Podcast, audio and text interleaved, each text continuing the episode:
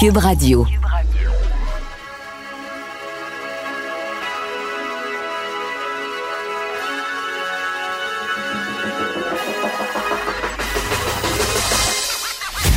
Jonathan Trudeau. Joe, Trudeau et Maude Boutet. Franchement dit. Cube Radio. Bon mercredi, aujourd'hui on est le 29 avril 2020.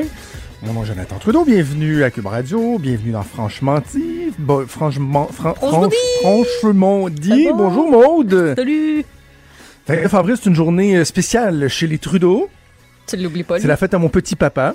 Tu Bonne pas. fête à mon, euh, à mon papa Robert. Et imagine-toi donc qu'en même temps.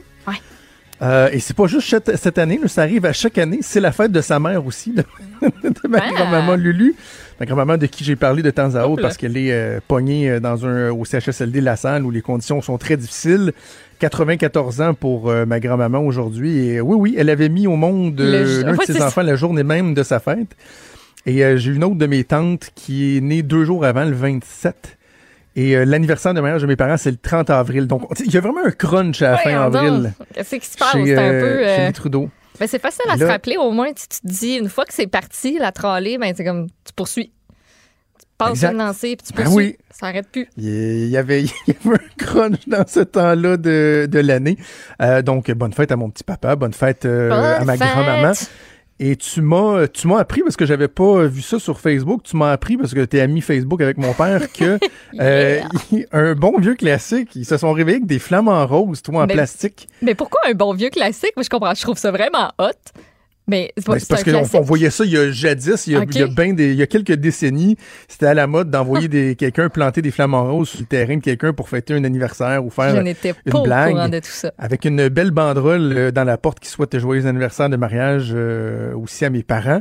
Et là, j'ai fait ma petite enquête, puis c'est ma sœur. Ma sœur qui a eu cette brillante idée d'aller faire hot. planter des flamants roses. C'est le fun. Ben oui, il y en a, puis il y en a beaucoup, là. C'est une bonne plantation, là. Oui, oui, c'est une bonne plantation. Mais ça, c'est des compagnies qui font ça. là. C'est pas ma sœur qui s'est levée à 4 heures du matin pour aller planter des flamants roses euh, fabriqués euh, de sa propre main. Là. Non, non. Imagine ton père, qui tu fait juste se ça. lever. Tu sais, mettons, tu te lèves un peu mêlé, là, à la fin de ta nuit, là, puis il faut que tu ailles aux toilettes, puis après ça, tu te retournes te coucher. Mais imagine, là, lui, il était passé devant la fenêtre, puis il avait vu comme plein de monde planter des flamants, des Ah flamants oui, c'est roses ça, il chez voit eux. monde sur son terrain. Tu fais-tu le saut un peu? Tellement. Oui. Tellement. Alors, euh, hey, puis 29 avril, et, et je, veux, je veux donner un, un petit coup de chapeau ici. Là. Je sais qu'il y a plein d'autres, il y a plein de belles initiatives euh, qui, euh, qui se passent. Puis D'ailleurs, si vous en avez, euh, vous pouvez nous, nous les soumettre. On va les, on va les souligner, on va les mentionner. Mais savais-tu que le 29 avril, c'est la journée internationale de la danse? Non, je ne savais point. Non, hein, moi non plus. Je savais pas ça pantoute. Et il y a euh, une compagnie qui s'appelle Danse, qui est une organisation qui, euh, qui, qui, euh, qui donne tous les cours de danse euh, ici, en tout cas au moins dans, dans la région de Lévis. Là, je sais pas jusqu'à quel point leur- leurs tentacules Mhm. euh, vont, vont loin. Mais euh, moi, ma fille a suit ses cours de, de ballet euh, auprès de cette organisation-là. Et vu que c'est la journée internationale de la danse, toute la journée, à peu près aux heures, il y a des Facebook Live pour des séances de danse Et qu'on sait où qu'on t'as sait des gens va qui faire. dansent, là. puis là, tu peux... Fait, mais c'est pas juste pour les enfants, il y en a pour, pour les adultes, toutes les sortes de danse. Fait à 9h à matin, la petite est en train de faire un cours de danse hein. sur Facebook Live avec son, euh, son petit habit de, de, de ballerine, la petite toque et tout ça. C'est le fun, bravo, faites bien de faire ça. Puis tu sais, je Ouais. regarde, il y avait une centaine de personnes qui, qui le suivaient en ligne, en direct plus ceux qui vont aller le réécouter ensuite. C'est une belle façon de, de, de, garder les gens euh, actifs, de Mm. les garder mobilisés. Donc, euh, coup de chapeau euh, à Elle dans cette organisation ici à Lévis. Puis je le répète, si vous avez d'autres exemples, n'hésitez pas. 187 Cube Radio, 1877 827 2346 ou encore studio à commercial cube.radio.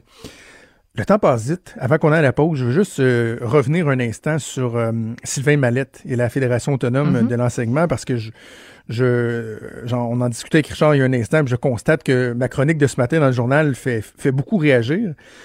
Et j'espère sincèrement que les gens de la FAE vont regarder les commentaires au-delà de moi, parce qu'ils sont pas surpris de m'entendre les pourfendre, de me lire Mhm. euh, ou de m'entendre à la radio les pourfendre parce que je- ça fait un bout que j'en ai après eux et leur attitude. C'est pas, pas nouveau. Par contre, l'élément supplémentaire en ce moment, c'est qu'on se serait tous attendus à ce que dans une période aussi critique que celle, celle-là, ils accordent leur violon un peu, là, tu sais. Qui ajustent le discours. euh, qu'ils sortent de leur sentier usuel, qu'ils remplacent les vieilles chaussettes par quelque chose d'adapté. Là.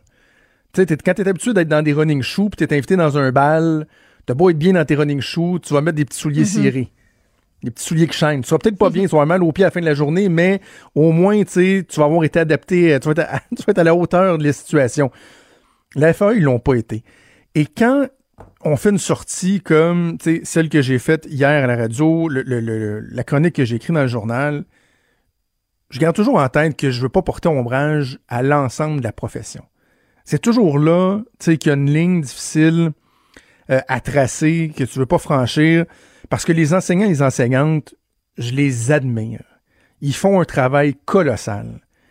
Encore là, vous avez sûrement plein d'exemples chez vous, là, dans, chacune de, vos maisons, mais chez nous, là, euh, profs de maternelle, profs de troisième année, ils font des zooms avec les enfants, ils leur envoient des messages personnalisés, coups de téléphone pour savoir comment ils vont, ils leur lancent des petits défis.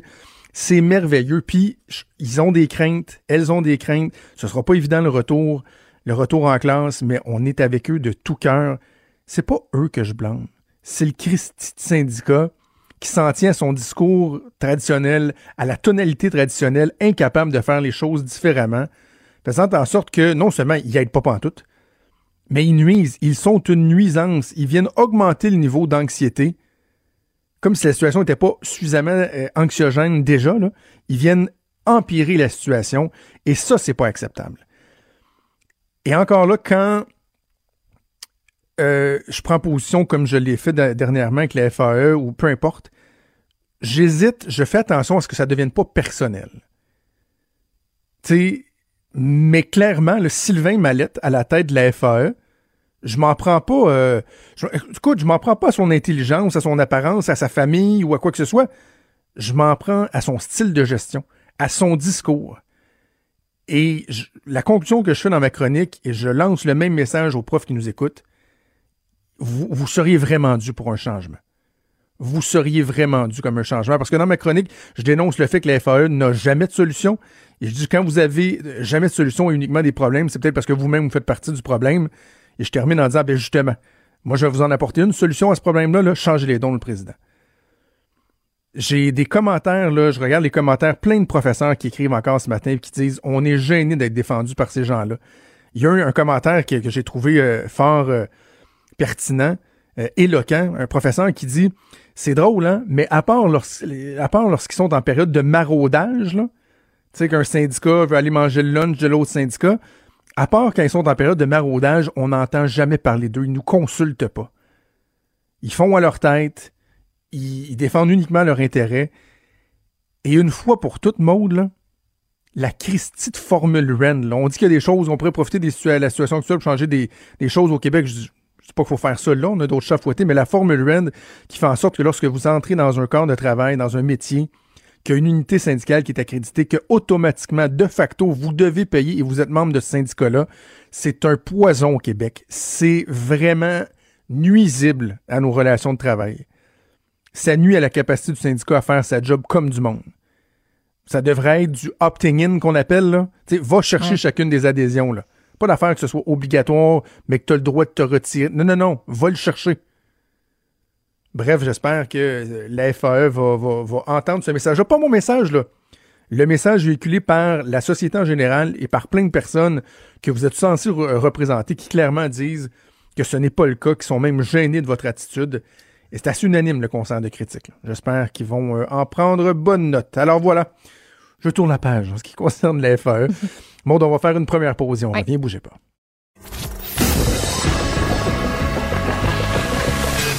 Franchement dit. Appelez ou textez au 187 Cube Radio 1877 827 2346. Donc, le gouvernement du Québec qui a annoncé son plan de relance euh, de l'économie. On sait que déjà certains secteurs euh, avaient le droit de retourner au travail. Bon, on pense notamment à la construction euh, résidentielle. Mais à partir du 4 mai, le commerce de détail, attention, les magasins qui ont une entrée extérieure partout au Québec, sauf dans la région de Montréal, vont pouvoir reprendre leurs activités, évidemment, en respectant les principes de, distanciation sociale. Pour ce qui est de Montréal, encore là, commerce de détail, magasin avec une entrée extérieure, ce sera à partir du 11 mai. Mais il y, a, euh, y a des inconnus, là. Euh, la restauration, les salons de coiffure, etc. On ne sait pas quand est-ce que ça va venir. Et c'est le cas également pour les centres commerciaux, pour les fameux centres d'achat.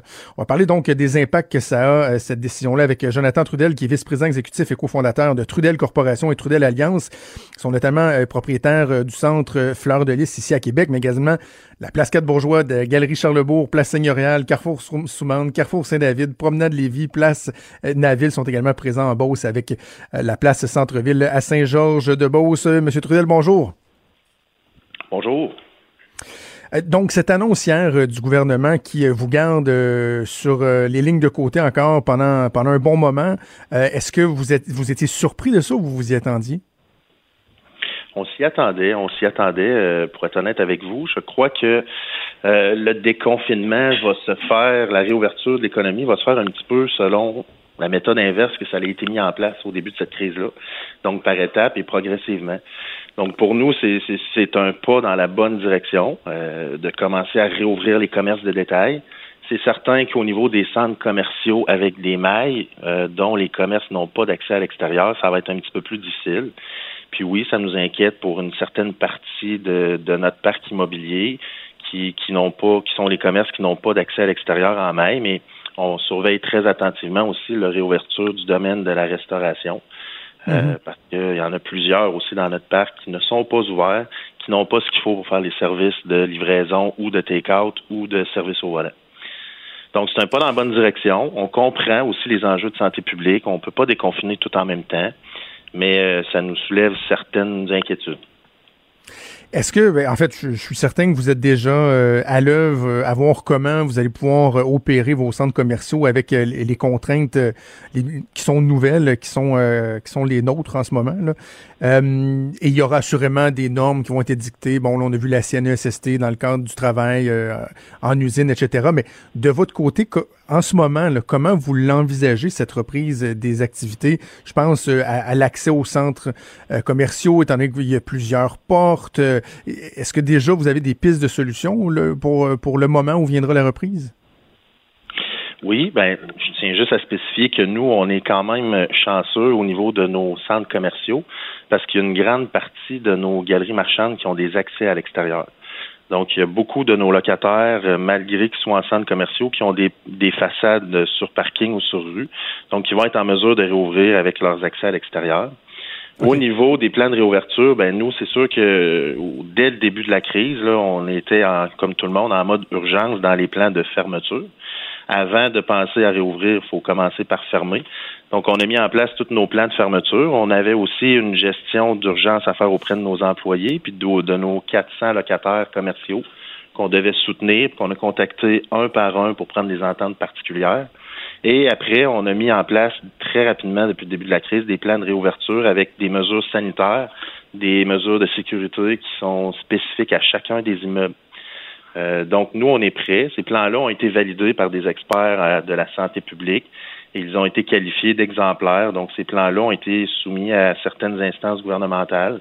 On est en discussion avec plusieurs instances gouvernementales depuis le début de la crise. Puis, on pense que euh, et quand je dis on pense, c'est que les, les grands propriétaires immobiliers se sont regroupés, puis on se parle très régulièrement entre nous. Puis on croit que l'industrie immobilière va être en mesure là, vraiment de s'adapter pour la réouverture de toutes ses propriétés avec des normes sanitaires qui vont être euh, temporaires ou permanentes. L'avenir nous le dira, qui vont être mises en place. Mais quand vous parlez, M. Trudel, à vos, vos locataires, euh, comment ils entrevoient la rentabilité dans le nouveau contexte? Parce que, évidemment, on s'en fait pour la situation financière de, de, bien des locataires parce que, en ce moment, les revenus ne rentrent pas, il y a des coûts fixes. Bon, il y a tout ça qui pose problème déjà, mais les nouveaux principes de distanciation vont faire en sorte que ça va être difficile pour certains d'être rentable. Évidemment, on pense aux, restaurants qui pourront pas euh, euh, travailler à pleine capacité ou des boutiques qui vont voir leur vente limitée de par les, les, restrictions pour le trafic à l'intérieur des boutiques et tout ça. J'imagine il y a des craintes importantes quant à la rentabilité, même lorsque la reprise arrivera. Bien, tout à fait. Ça suscite beaucoup d'inquiétudes. Puis lorsqu'il y aura réouverture, il faut s'assurer que les commerces soient, aient la capacité de réouvrir aussi. Donc, nous, dans notre parc immobilier, il y a déjà des commerçants qui nous ont exprimé clairement leur inquiétude de ne pas être en mesure de réouvrir.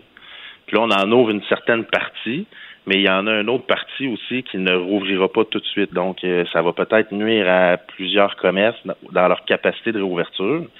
Un autre enjeu aussi qui, qui, qui suscite une réflexion, c'est comment on peut faire en tant qu'industrie pour essayer de rétablir la confiance des clients à reprendre mhm. leurs habitudes de consommation en termes de produits et services. Euh, c'est difficile à prévoir. C'est difficile à prévoir. Ça sera quoi les séquelles de ce grand confinement-là? Est-ce que ça va changer de façon temporaire ou permanente les habitudes de consommation, les habitudes de déplacement, les habitudes de rassemblement des gens? C'est des inquiétudes qu'on partage et que plusieurs de nos locataires partagent aussi. Puis il y a une volonté là, au niveau des, de la façon de réouvrir puis des normes qu'on peut mettre en place temporairement pour rebâtir la confiance de la clientèle afin d'essayer de voir les commerces qui vont être capables d'aller rechercher des chiffres d'affaires et continuer à opérer. J'imagine que pour vous. Plusieurs interrogations sans réponse. J'imagine que pour vous aussi, les pertes sont, sont immenses, parce qu'on pense évidemment à, vos locataires qui, bon, dans bien des cas, ont, les moins euh, les reins moins solides euh, que les, les, propriétaires, mais des coûts fixes, des baisses de revenus, euh, la participation qui, qui, est exigée au programme d'urgence concernant le, le, coût des loyers, où on vient de réduire de 75% le loyer des, des locataires. Pour vous aussi, j'imagine que la pilule est, est, dure à avaler. Est-ce que vous allez être capable de, de continuer à ce rythme-là longtemps? C'est une très bonne question. je dois vous dire qu'on est tous dans le même bateau. Donc, euh, nous, les propriétaires, on est autant affectés que les locataires, que plein d'autres sphères d'activité économique comme la restauration, l'hôtellerie, le tourisme. Tout le monde est dans le même bateau. Euh, la particularité que nous, on a, c'est que le programme de subvention au loyer va venir aider une certaine strate de l'économie à garder un petit peu la tête hors de l'eau à court terme. L'inquiétude qu'on a, c'est dans le plus long terme? Est-ce que on soutient ces entreprises-là? Le gouvernement, avec ce programme-là, soutient les entreprises temporairement pour pas que ça ferme, que ce soit capable de réouvrir dans 8, 12, 18 mois? Est-ce que ces entreprises-là vont être encore en vie? C'est difficile à dire. Puis hmm. nous, en tant que propriétaires, ben, notre, notre, notre, nos opérations principales, c'est qu'on loue des locaux. Donc, quand les loyers ne sont pas perçus, ben là, notre revenu à nous, il est manquant. Mais notre ah revenu à nous, il faut pas penser que c'est juste du profit. Le profit, c'est un très, très, très petit pourcentage de nos revenus. Nos revenus s'en vont en grande partie, je vous dirais un peu plus de la moitié, en hypothèque payable aux banques. Exact. L'autre, l'autre partie, l'autre moitié, ben, ça part en taxes municipales, ça part en énergie, ça part en chauffage, climatisation, en entretien. Donc, il y a tout un écosystème aussi de, de, de, sous-traitants qui travaillent à la maintenance, à la gestion, aux opérations des immeubles qui sont qui, qui reçoivent des revenus grâce aux loyers que l'on perçoit puis les dépenses que l'on relibère dans l'économie. Donc, je vous pose une question. C'est là vient affecter plein, plein de gens, pas juste pas juste le commerce de détail, mais une, partie d'une industrie qui gravite autour du commerce. Je ne sais pas jusqu'à quel point vous êtes en mesure de répondre à, ma prochaine question, mais je, suis curieux de savoir. prenons un, centre commercial là, euh, typique, si on veut. Là, je comprends qu'il y a des contextes différents des régions, bon, mais le taux d'occupation des locaux pour atteindre une, une, rentabilité là, minimum, minimale, si on veut, ça peut ressembler à quoi? C'est-tu 50 75 90 ça dépend, ça dépend. Il n'y a pas de réponse précise là-dessus. C'est un ensemble de facteurs qui fait que ça prend un taux minimum de rentabilité par propriété. Euh, ça dépend des dépenses de la propriété, ça dépend des prix de location aussi des chacun des sites. Donc, euh, je ne suis pas en mesure de vous donner un pourcentage établi pour l'ensemble. Euh, mais, mais votre question est bonne, dans le sens que l'avenir, on la connaît pas. Est-ce que les taux de vacances vont augmenter dans les prochains mois? Est-ce que ça va affecter les rendements et les valeurs des immeubles? C'est possible. C'est des scénarios puis des plans qu'on est en train d'évaluer présentement euh, au niveau financier. Mais si on peut dire la bonne nouvelle pour nous là-dedans, c'est que dans, chaque grand changement, ben, il y a des opportunités. Puis il y a une grande partie de notre parc immobilier qu'on avait acquis avant les fêtes, qui sont des immeubles commerciaux à redévelopper. Donc, présentement, on travaille très, très fort pour accélérer les plans de redéveloppement. Je pense que cette grande crise-là nous pousse à avoir une réflexion encore beaucoup plus profonde sur le modèle qu'on va faire avec ces propriétés-là qui vont être en redéveloppement. Est-ce que les galeries commerciales vont avoir la même euh, importance qu'il y a quelques mois dans nos plans? Assurément non. Est-ce qu'on peut penser peut-être aller de façon plus accélérée vers des démaillages pour avoir peut-être une notion de retour de rue marchande et commerçante, Mhm. favoriser le plus possible les accès à l'extérieur de nos, de nos, de nos commerçants? Oui. Est-ce qu'il va y avoir une proportion de mixité qui va être plus importante sur ces propriétés-là avec des usages de bureaux? Il va falloir voir comment le, le bureau va réagir à cette crise-là. On parle beaucoup de commerce de retail, mais il y a le bureau aussi. Là. Pre- presque toute la province est en télétravail. Ceux qui ont habituellement travaillé dans des bureaux. Est-ce que c'est une tendance qui va rester? Est-ce que ça va amener une réflexion au niveau des superficies de bureaux qui vont être à la baisse parce que le télétravail prend plus d'envergure dans les entreprises? C'est un questionnement qu'on a aussi. Donc, euh, Ouais. là, aujourd'hui, on parle beaucoup de, de commerce de détail parce que plein d'entreprises peuvent rouvrir le 4 mai, le lundi prochain. Mais il va falloir avoir une réflexion sur le bureau, il va falloir avoir une réflexion sur la restauration, il va falloir avoir une réflexion sur le tourisme et l'hôtellerie. Donc, euh, c'est peut-être des grands changements qui s'en viennent. Puis, ben, ce qu'il faut faire, c'est d'essayer de tirer profit de ça, malgré tout le négatif que ça amène. Mais il y a une réflexion qui peut faire en sorte que les entreprises qui vont être proactives, puis qui vont essayer de pousser plus loin cette réflexion-là, puis de s'adapter à la nouvelle réalité, ben, peut-être que c'est des entreprises qui vont être capables de mieux se positionner avec la relance économique. Bien de voir ce que l'avenir euh, va nous réserver. Jonathan Trudel, vous êtes euh, vice-président exécutif et cofondateur de Trudel Corporation et Trudel Alliance, notamment propriétaire de Place Fleur de Lys ici à Québec. Merci beaucoup de nous avoir parlé, puis surtout bonne chance euh, pour la suite à vous, à vos employés et à vos locataires. Merci. Merci à vous de nous avoir reçus, c'est super gentil. Bonne journée. Merci, au revoir. Vous écoutez Franchement dit. Bon, euh, la santé publique, le premier ministre nous dit que tout ce qui nous est présenté comme plan euh, de retour de l'économie, de déconfinement, tout ça est, euh, doit, euh, doit être fait en nous assurant que la question de la santé publique Mhm. Et est respectée, que la situation va demeurer stable. Ouais. Or, de plus en plus de rapports semblent démontrer que dans les hôpitaux de la région de Montréal, la situation s'envenime. On avait les yeux tournés vers les CHSLD, on se disait oui, mais dans les hôpitaux, on a réussi euh, à éviter le pire, mais là, il y a des endroits où ça semble être particulièrement euh, pro- problématique, notamment à, l'hôpital Maisonneuve-Rosemont, où on a carrément annulé euh, des chirurgies. Écoute, Maude, on parle là, en termes d'unités dans le bâtiment, il y a une douzaine d'unités, il y en a huit où il y a des foyers euh, d'éclosion euh, de la COVID-19, les soins intensifs notamment, qui sont euh, débordés. On va en discuter avec le docteur François Marquis, que vous connaissez bien, qui est chef de service aux soins intensifs de l'hôpital Maisonneuve-Rosemont. Docteur Marquis, bonjour. Bonjour, bonjour. Merci de prendre le temps de nous parler dans, une, dans un contexte qui est assurément pas, euh, pas évident pour vous. Dites-moi, est-ce que euh, la situation est aussi pire que ce qu'on entend euh, à votre hôpital à Maisonneuve-Rosemont? Ben, la situation, elle est sérieuse. Elle a toujours été sérieuse. On est on n'est pas dépassé. Là. Puis là, je pense que c'est important de le savoir. Nous, aux soins intensifs, euh, moi, la- cet article-là a été un peu un, un choc pour moi parce que j'ai pas annulé de chirurgie à cause des soins intensifs. No- notre gestion du personnel est serrée et intelligente, mais ça, c'est ce qu'on fait depuis toujours. Ça, c'est c'est mon quotidien bien avant le COVID, là, de m'assurer que j'ai de la place pour les salles d'opération. Là où c'est plus problématique, c'est accueillir les patients après à l'étage. OK? Et, et il, est là, il, est, là un peu le, le, le nerf de la guerre. Moi, des unités, j'ai gardé une unité de soins intensifs froide, entre autres pour ces patients-là, puis je pourrais même, à la limite, en ouvrir une autre.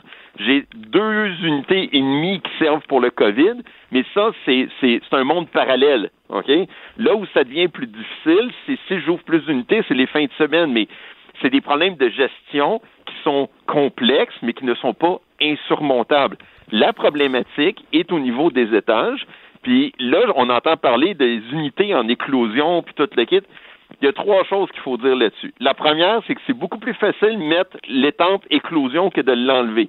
Fait que moi, dès qu'il y a deux ou trois patients positifs sur un étage, l'étage est en éclosion, puis après, il est en éclosion pour grosso modo quatre semaines. OK? Même si on contrôle tout, Ouais. là, il va avoir son étampe. Fait que c'est normal que tout d'un coup, les étages s'additionnent en termes de nombre d'éclosions puis qu'ils diminuent pas parce qu'ils peuvent pas diminuer avant le prochain mois. Là, ça arrivera pas. Les secteurs critiques, les salles d'accouchement, la greffe de moelle, l'oncologie, Euh, ça, ça a été préservé. On est encore en zone froide pour ces gens-là. C'est c'est pas là le raz-de-marée COVID qui est en train de bouffer l'hôpital tout rond. Là, c'est pas ça.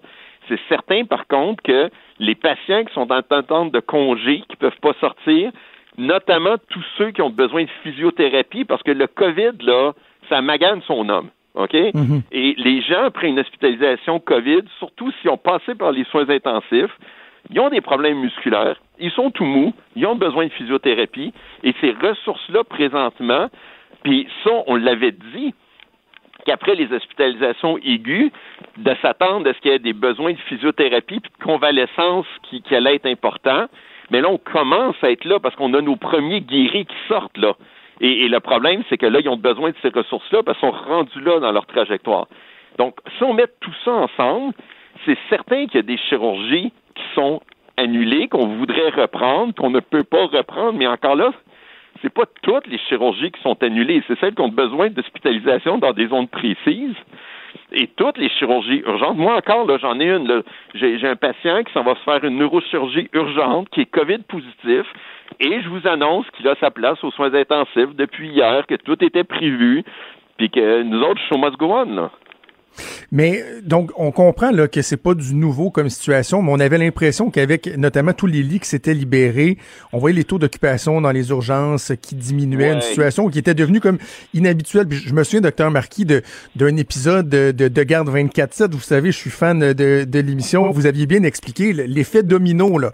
Quand il n'y a plus de place ces étages, ben là, vous, vous pouvez pas envoyer des patients des soins intensifs sur les étages. L'urgence peut plus vous envoyer. Il y a comme vraiment un Oui. effet domino. Et là, ce qu'on comprend, c'est que ça, c'est en train de réapparaître. Et je me dis, est-ce que c'est uniquement attribuable à la présence soutenue de la COVID-19 ou c'est la reprise euh, graduelle des activités usuelles des, des, des hôpitaux qui fait en sorte qu'on va, on va revenir à des situations qui étaient, euh, qui étaient habituelles euh, avant la COVID-19? En fait, c'est exactement un mélange des deux. C'est que d'une part, les gens commencent à revenir à l'urgence, c'est qu'il y a cet achalandage-là, mais il y a eu une pression importante de la COVID qui fait en sorte que je ne dispose pas de tous mes lits physiques. D'une part, parce que à cause des isolations puis tout ça, il y a physiquement des lits qui sont libres dans l'hôpital, mais parce que je ne peux pas les utiliser de façon sécuritaire, soit par le manque de personnel, soit par la contagion. Je peux quand même pas prendre un patient à l'urgence qui attend, malheureusement, puis dire, ben, mon petit chou, toi, t'es COVID négatif, mais le seul lit positif, le seul lit de libre, il est dans une zone positive, bonne chance. On peut pas faire ça. Donc, j'ai des lits qui sont mathématiquement pas utilisables. Et, et, et ça, moi, ça, ça rétrécit l'hôpital de l'intérieur. C'est que c'est une contrainte de plus. C'est certain qu'avec la vague de patients qu'on a eu des CHSLD, ben, la marge de manœuvre qu'on avait dans les hôpitaux, parce que Dieu sait qu'on était près dans les hôpitaux, ben, c'est certain qu'on a perdu cette marge de manœuvre-là, et maintenant que la vie reprend son cours, puis c'est correct que la vie reprenne son cours, ben là, on a un défi de gestion supplémentaire. Mais de là à dire que l'hôpital est en train de se liquéfier dans le COVID, je pense qu'il faut prendre un grand respire, là. Mais, mais en même temps, docteur Marquis, il y a euh, une réflexion à l'effet, euh, à savoir, est-ce que c'était pertinent de désigner l'hôpital Maisonneuve-Rosemont puis l'hôpital Sacré-Cœur comme étant euh, des hôpitaux désignés pour recevoir les patients de la, de la COVID-19? Parce que Je le disais, je le disais dans le texte de Radio-Canada, j'ai des médecins qui m'ont écrit la même chose, qui se questionnent à savoir, on a le CHUL, le CHUM, pardon, le CUSUM, deux nouveaux hôpitaux qui ont beaucoup plus de chambres individuelles, des chambres à pression négative, qui auraient été tout désignés pour recevoir les patients de la COVID-19. Or, on a ciblé des hôpitaux qui sont un peu plus désuets, qui sont pas euh, qui sont pas optimisés pour euh, ce genre de soins-là. Vous en pensez quoi? Bien, c'est certain qu'on fait ce qu'on a, on fait ce qu'on peut avec ce qu'on a, mais en bout de ligne, là, ma réflexion, que je me la suis posé cette question-là, si on avait massivement tout envoyé dans les hôpitaux les plus modernes, toute le kit, est-ce que aujourd'hui ça serait si tant tellement différent? Je pense pas, pour la simple et bonne raison qu'il y a tellement eu de- quand même de patients qu'on les aurait dépassé leur capacité à eux autres aussi. Et à partir de là, euh, les autres hôpitaux, qu'on soit rentré avant eux autres ou eux autres avant nous autres, je suis pas convaincu qu'aujourd'hui on n'aurait pas la même discussion dans le sens où on aurait eu besoin de nous autres de toute façon avec les CHSLD. C'est que oui, on peut se poser cette question-là, puis c'est mignon a posteriori. Il y a eu des décisions qui ont été prises, puis je suis certain qu'il y a des gens qui avaient des maudites bonnes raisons pour prendre cette décision-là. Moi, je suis dans tranchée. Je les connais pas, ces raisons-là. Mais le fait est que, est-ce qu'on aurait évité ce qui se passe à Maisonneuve si on avait tout envoyé dans le scusum puis dans le chum en premier? On l'aurait peut-être retardé, on aurait peut-être eu un... Je ne sais pas, mais est-ce qu'on l'aurait évité? Je pense pas. Maintenant, la vraie question, c'est Maintenant qu'on est dans cette situation-là, est-ce que tous les hôpitaux font leur part de façon égale? Je pense que là, la question se pose. Et, chaque hôpital, chaque institution doit faire son analyse de sa situation et s'assurer que chaque personne fait le maximum. Mais ça, c'est notre situation maintenant. Je suis beaucoup plus tourné vers le maintenant et le demain que est-ce qu'on aurait dû. Parce que ça, ça m'aide pas dans mes. Je comprends. OK. Euh, euh, là, vous êtes dans le maintenant, mais il y a le demain aussi. Et c'est peut-être la question la, plus fondamentale que je voulais euh, vous poser, docteur Marquis, parce que moi, juste bien positionner les choses, je m'évertue à, expliquer aux gens qu'il faut qu'on déconfine tranquillement, qu'on peut pas demeurer dans cette situation-là à vitam aeternam. Mais il reste que le premier ministre, le directeur de la santé publique nous disent tout doit continuer à être sous contrôle si on veut déconfiner rapidement. Montréal, ça va être un peu plus long qu'ailleurs, mais on parle d'une semaine de délai. Or, au moment là, où on annonce les plans de déconfinement, on voit que les taux d'occupation augmentent. Je comprends que Maisonneuve-Rosemont n'est pas en train de se liquéfier, comme vous disiez, mais la situation s'aggrave un peu. Est-ce que vous êtes préoccupé de savoir qu'il risque d'avoir une affluence euh, accrue avec le déconfinement? Est-ce que ça vous préoccupe? Bien, moi, ce que, ce que l'emphase qu'il faut mettre, c'est ce que j'appelle le déconfinement intelligent. Je pense que mhm. chaque citoyen doit faire sa part pour se déconfiner dans l'ordre. OK? Je l'ai déjà dit, ça, c'est comme quand on veut évacuer un building. Si tout le monde se garoche sur l'unique porte, ça va mal aller. Si tout le monde sort à la queue leu dans le bon ordre, ça va bien aller. Et les gens doivent comprendre que si on veut garder le contrôle, et surtout si on veut que tous les efforts qu'on a faits aient été des efforts euh, qui n'étaient pas en vain, qui étaient des bons efforts. Faut pas comme scraper tout ça juste à la fin. On est en train de voir la ligne d'arrivée. Là, c'est le temps de faire le, dernier sprint, le dernier effort de conscientisation sociale. S'il vous plaît, aidez-nous, respectez les règles, sortez du building quand ça va être votre tour, pas avant. Vous allez aider les hôpitaux.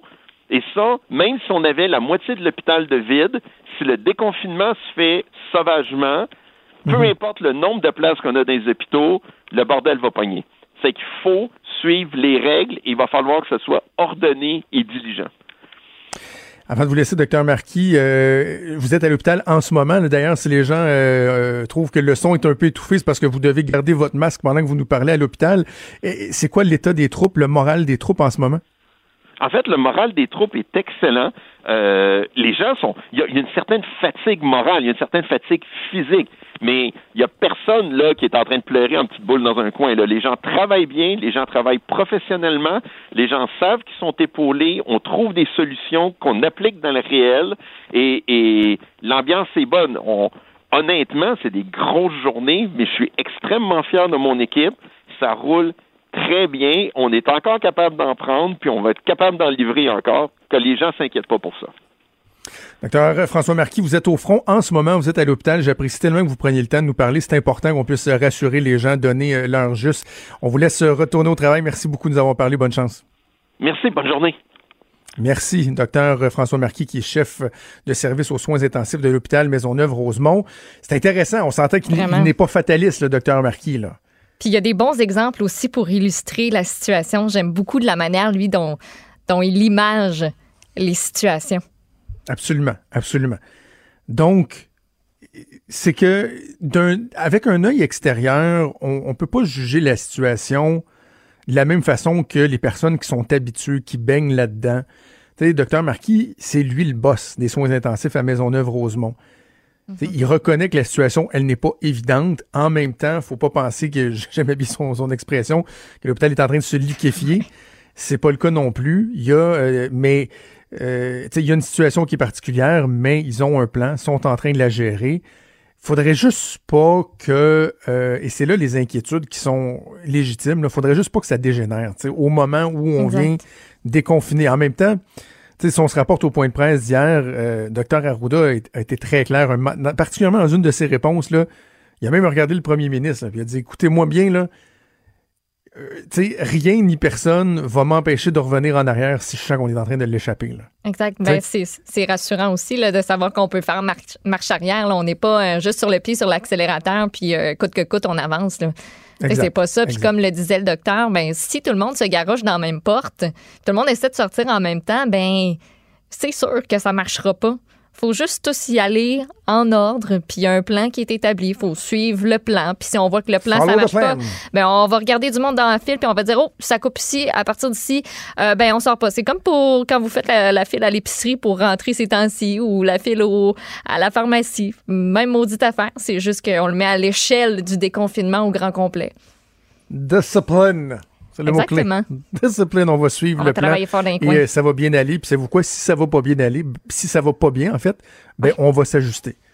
Et on va apprendre à vivre en fonction des nouveaux paramètres. On va, on va s'en sortir. Parce qu'il n'y a personne qui a le secret. Il n'y a personne qui a une Exact, non, non. information de non. plus que quelqu'un d'autre. Tu sais, aujourd'hui, dans les médias des, euh, des, des autres provinces, les autres provinces ont l'air de tout nous regarder en disant Mon Dieu Seigneur, que ce qu'ils font, eux autres. Qu'est-ce qu'ils savent que nous autres, on ne sait pas? Comment ça, eux autres, ils y vont si tôt? Ben écoute, comment ça, la Suède a choisi telle méthode de, de confinement? Comment ça, la France, eux autres, la reprise, ça s'organise comme ça? pas, Comment non. ça, telle autre province? Il n'y en a pas. Tout le monde va faire son affaire. Puis c'est des années plus tard qu'on va faire des études, puis on va comparer tout ça, qu'on va se rendre compte de Ah, ben ça, ben écoute, ça, ça a mieux marché. Ça, ça n'a pas tant fonctionné. On est sur le bord de l'échec et on va apprendre de ça. On aurait dû apprendre de ça il y a pas mal plus longtemps. J'écoute des entrevues euh, des gens qui ont, qui ont sonné l'alarme pour dire s'il y a une pandémie, on est vraiment dans la merde, la gang. Là. On ne sait pas quoi faire, puis on n'a pas de procédure, puis Ouais. on n'est pas on- on n'est pas outillé comme on aurait pu l'être pour, ça. On n'a pas assez fait de prévention. Fait que c'est ça que ça donne aujourd'hui. C'est de l'essai-erreur. C'est plate à dire. Puis il y a des gens qui perdent la vie en ce moment. C'est pas rien. Mais qu'est-ce que vous voulez qu'on fasse d'autre? Et on aurait pu mieux se préparer, mais en même temps, euh, on aurait pu se préparer autant euh, comme autant. Il n'y a rien comme de vivre quelque chose Ben oui. pour en tirer les leçons. Le, notre niveau de préparation, il aurait peut-être été plus important, mais ça ne veut pas dire qu'il aurait été, ça aurait été le bon. Puis peut-être qu'on aurait eu. on fait les bonnes choses anyway. Tu sais, ce qui est sur le papier, on a la preuve plus souvent qu'autrement. Ça veut pas dire que le concret va fonctionner. Souvent, Il c'est y a en- la théorie puis il y a la pratique. C'est ça, c'est souvent en sortant du bureau après une réunion qu'on se rend compte que oh, finalement sur le terrain, ça fonctionne pas en doute là. Fait que- Voilà. Alors, on va suivre la situation de près. On fait une pause et on revient avec ta chronique à toi, Maude, au retour.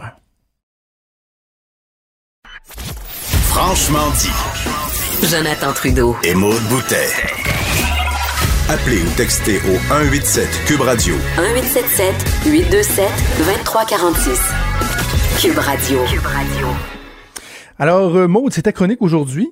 Absolument. Un peu un, un pot pourri euh, de, de, de sujets. Et tu veux commencer par revenir sur euh, un élément qui a été mentionné par euh, Mario Dumont et Ouais. Benoît Dutrisac ce matin. Un moment que la rencontre, Ouais, c'est un moment bon. que je ne manque pas euh, à chaque matin là, à Donc 7 tu l'as écouté ce matin.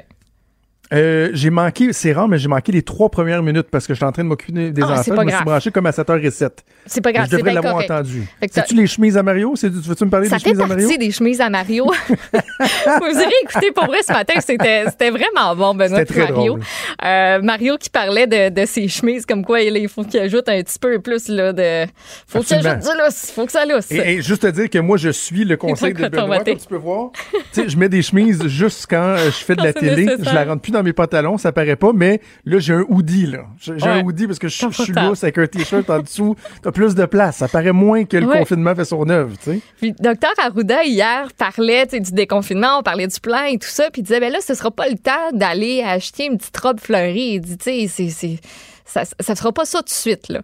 Puis Mario parlait aussi ce matin du fait que aller magasiner des vêtements, ce sera plus pareil. Puis ça m'a comme frappé parce que puis c'est vraiment niaiseux là, je sais qu'il y a des affaires pires que ça dans la vie là, vraiment.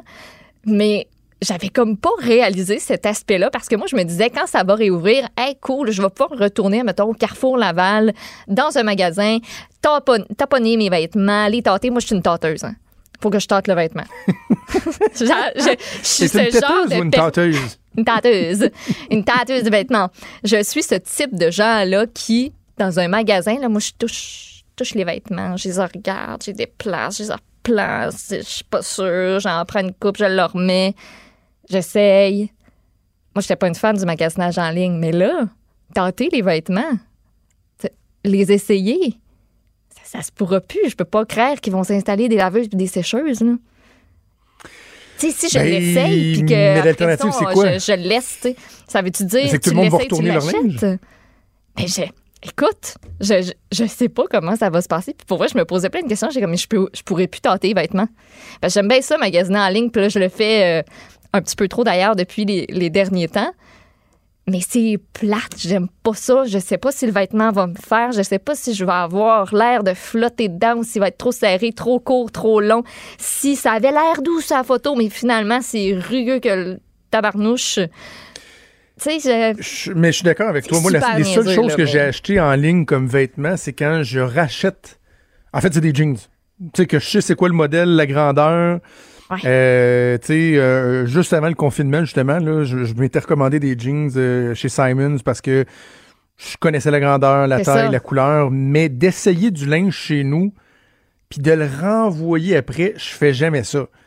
Moi non plus, ça, ça me fait trop Hmm. CHIER. Si je commande quelque chose qui me fait pas, je vais essayer de trouver quelqu'un pour y donner ou pour y dire Hey, je l'ai payé euh, tant, peux-tu me donner à peu près ça, puis euh, je te le laisse, tu sais. Parce que moi, ça me fait pas. Ça m'a fait ça avec des souliers, puis là, ben, j'ai un chandail que j'ai commandé que je m'attendais pas à ce que ce soit ça, puis finalement, ben trop compliqué de renvoyer, je vais le garder. Puis moi, mes grandeurs pour les filles, là, c'est puis pour les gars aussi sûrement, là, mais ça diffère tellement d'une marque à l'autre, d'un magasin à l'autre, même dans le même magasin, ils changent leur charte de grandeur, ça fait plus, fait c'est ça. J'ai- j'ai- ça ça m'a frappé ce matin de me dire, je ne tâterai plus mon linge au Carrefour Laval. Ouais, mais en même temps. Mais c'est, mais c'est quoi l'alternative? Moi, j'en je ai sais toujours. pas. euh, je sais. Vrai, je sais Ah, pas. On, va faire quoi? Tu sais, tu peux pas, tu peux pas. Mettons là, euh, justement, je, je- je donnais l'exemple de Simons là. Si je vais magasiner chez, chez Simons, il y a plein de sortes, il y a plein de marques différentes. Sais, C'est pas comme quand tu vas dans un magasin qui a une marque. Uh-huh. Et si mettons j'achète des t-shirts, le t-shirt large d'une compagnie va pas me le faire même comme un gant. que l'autre. L'autre compagnie, je vais flotter dedans et l'autre compagnie dedans, va je vais m'haïr parce que j'aurai l'impression que ça me prendrait du XX large tellement qu'il me fait pas. Fait que tu sais, il va falloir peut-être il va falloir se limiter, faire attention, pas essayer 125 affaires en se disant je vais en prendre Mm. deux trois, mais en même temps tu peux pas interdire aux gens d'essayer du pas. matériel parce que Ouais. sinon ça va être les politiques de retour qui devront être assouplies. Ouais. Et ils vont en avoir en Simonac du retour là, puis ils vont les laver puis les laver puis les laver. là. Fait que tu sais, je je veux dire il n'y a pas d'idéal non plus là. Non, non. Puis euh, moi, je me, pas un, je me ferai pas un fichier Excel avec mes mensurations euh, puis euh, comparer ça à chaque fois que je vais m'acheter un chandail en ligne ou une paire de jeans. Là, Ben, pas c'est quoi? Ça va probablement être ça. Ça va probablement être ça. Puis, tu sais, Mario donnait l'exemple des chemises. Moi aussi, je fais affaire avec euh, une compagnie où tu y vas la première fois, là, ils prennent euh, leurs mesures. Lui, Mario disait qu'il il les prend lui-même. Là, d'ailleurs, je vais Ouais. lui demander c'est quoi le site, ça m'intéresse. Tu prends tes mesures, puis là, il rentre ça dans l'ordinateur, puis c'est vraiment, c'est du sur-mesure. Ouais. Et donc, tu recommandes, ils refont le, le, le, le morceau de linge. C'est sûr que c'est un peu plus cher, mais en même temps, il y a moins de place à l'erreur. Investissement. Euh, ma blonde, elle s'est commandé du linge pour euh, l'hôpital, ce qu'on appelle les, les, les, les, greens, les scrubs, là, le, Mm-hmm. euh, pour qu'elle en ait des, des euh, à elle qu'elle peut laver à chaque jour. Ben, un soir, elle a sorti le tape à mesurer, elle s'est mesurée de partout, là, sur toutes les coutures. Elle a pas trop aimé ça, mais elle a écrit ça, elle a envoyé ça, puis ça lui faisait super bien. Peut-être que justement, les compagnies qui font du sur-mesure vont avoir plus de business ou vont davantage se Ou développer. les grandes compagnies vont s'adapter aussi. Là, ça, ça reste à voir. Fait que, fait que c'est ça. Puis vu que c'est un pot pourri, ben passons euh, au projet sujet qui a, qui a Allons à pas New York. tout rapport. Allons à New York. Mais ça, ça va nous toucher ici aussi. Puis ça m'a vraiment fait penser, cette nouvelle-là, à notre boss Luc, qui cette semaine nous disait qu'il était vraiment plus capable des souffleuses à feuilles. Que dans son voisinage, là, il y en a tout le temps un fatigant qui part le souffleur à feuilles à 8 heures du matin. Puis là, ça réveille ses enfants. Il dit c'est le diable, ça le rend fou. Et euh, le New York Post qui a fait cet article-là sur les plaintes pour bruit qui ont augmenté énormément à New York. Les plaintes pour bruit ont augmenté de 22% quand même par rapport à la même période de l'année dernière. Donc, on est passé d'une moyenne de 28 599 appels en 2019, puis en 2020, 35 972. Fait quand même. Oh. La radio, euh, une radio de, de New York, a entre autres analysé 311 appels du début mars, donc début du confinement, jusqu'à la mi-avril. les sons qui sont éligibles aux plaintes, là, ça peut aller de la musique forte au bruit de construction. Là, ça peut être n'importe quoi. là. Les gens peuvent appeler pour se plaindre de n'importe quel bruit, OK? Même des ébats. J'ai des exemples. J'ai des exemples d'appels.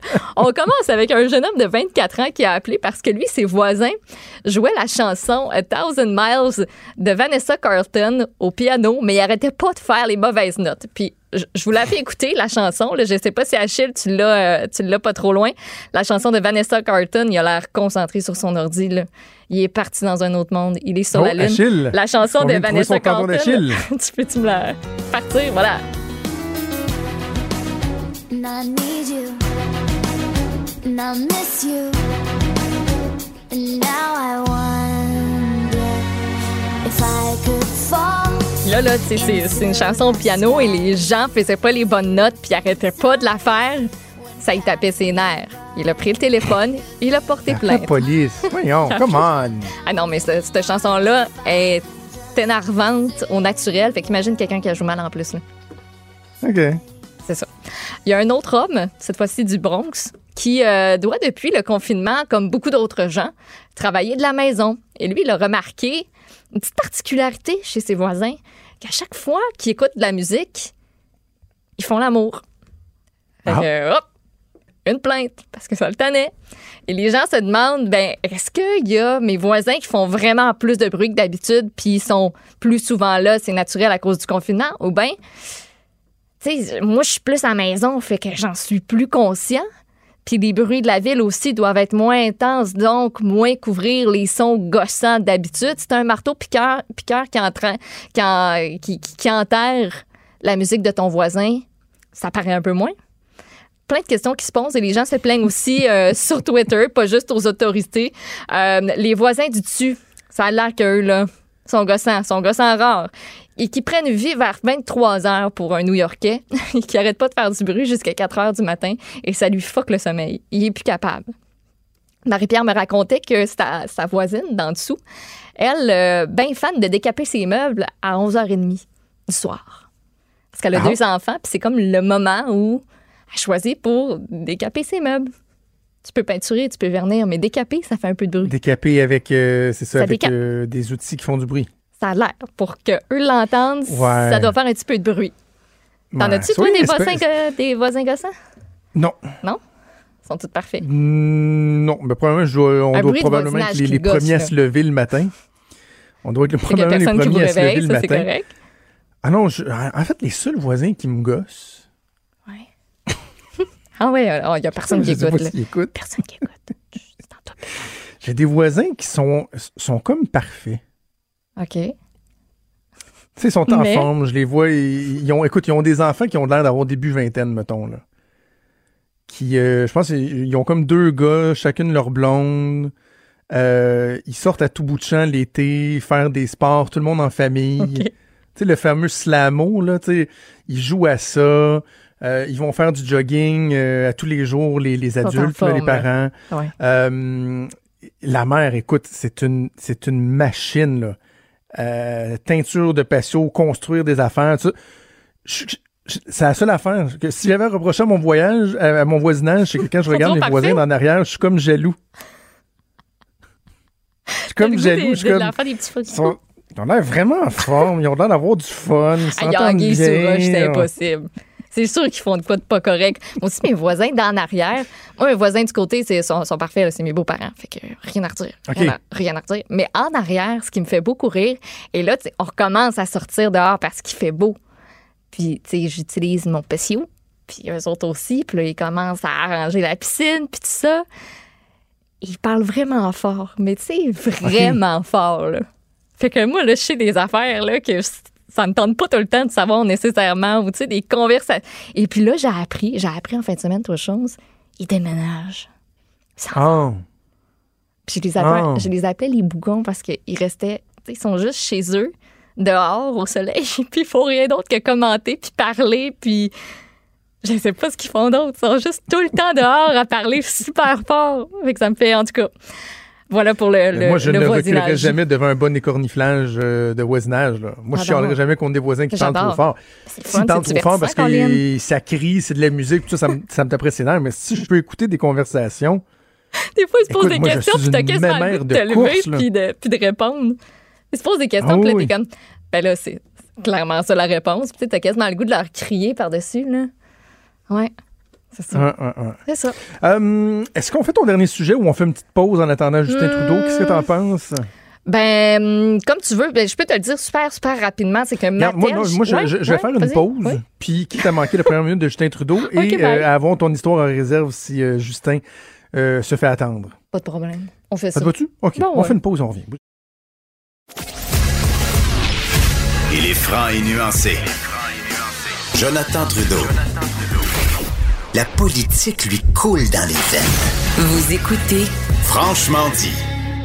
Le premier ministre du Canada, Justin Trudeau, qui vient tout juste de débuter son point de presse, on va aller l'écouter. supplémentaires pour les étudiants dans les secteurs qui ont besoin d'un coup de main ou qui a- contribuent activement à la lutte contre la COVID-19. Ces emplois s'ajoutent à ceux offerts dans le cadre du programme Emploi été Canada.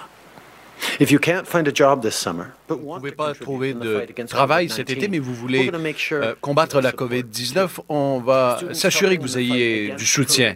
Les étudiants qui se proposent pour faire du bénévolat euh, pourront être admissibles à une bourse de 1000 à 5000 dollars pour leur bénévolat afin de combattre la COVID-19.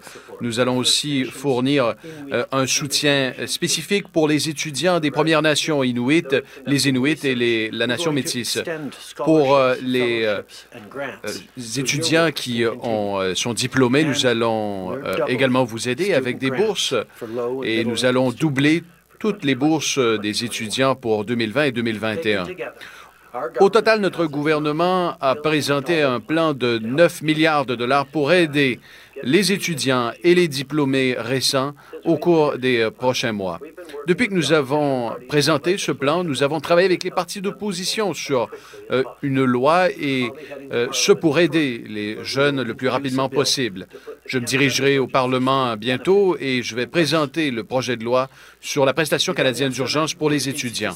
pour tout le monde. Et notre gouvernement agit pour vous appuyer pendant la crise. Pour aider les parents, nous allons bonifier l'allocation canadienne pour enfants en mai.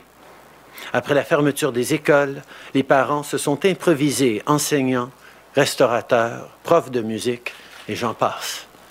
L'isolement pèse lourd sur les familles, donc on leur donne un coup de pouce avec l'allocation canadienne pour enfants. Et pour appuyer les gens dont le revenu est faible ou modeste, notre gouvernement a augmenté le crédit pour la TPS. Je veux aussi rappeler à tout le monde que cette année, si vous devez payer des impôts, vous avez jusqu'au mois d'août pour faire votre paiement.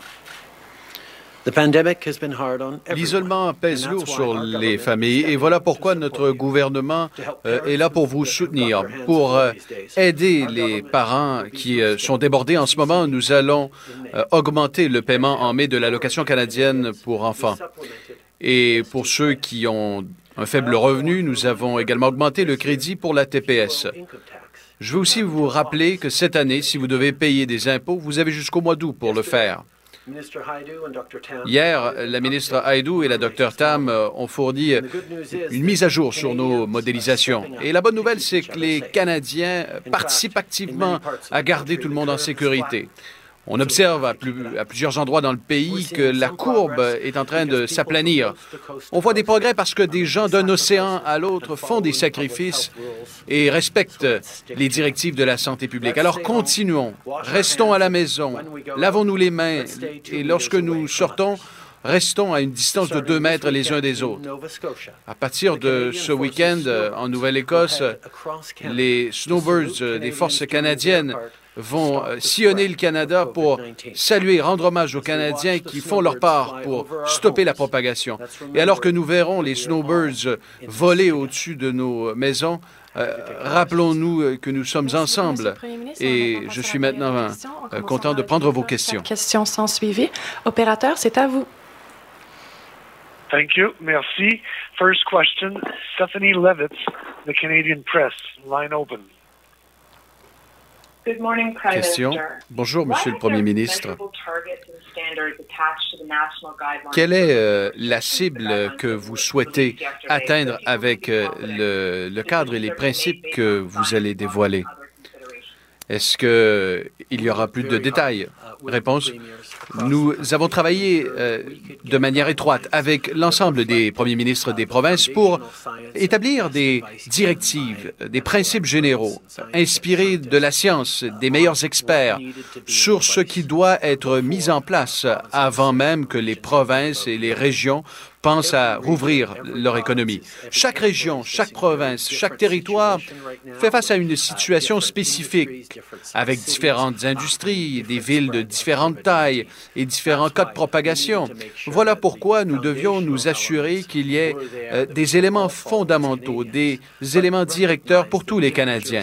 Mais nous reconnaissons que différentes juridictions auront différentes approches, mais il y a un souhait commun de tous les premiers ministres des provinces que nous faisons les bonnes choses. Tout le monde comprend que la le danger de rouvrir l'économie trop rapide, et cela pourrait nous replonger dans la même situation où on se trouve en ce moment. Personne ne veut cela.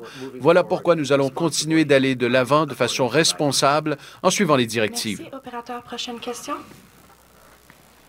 Merci. Thank you. Prochaine question, Michel Lamarche, TVA Nouvelle. À vous.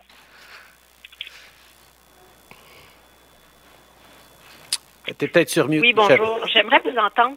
J'aimerais vous entendre sur euh, cette entente sur la PCU qui n'est pas intervenue avec euh, les autres partis.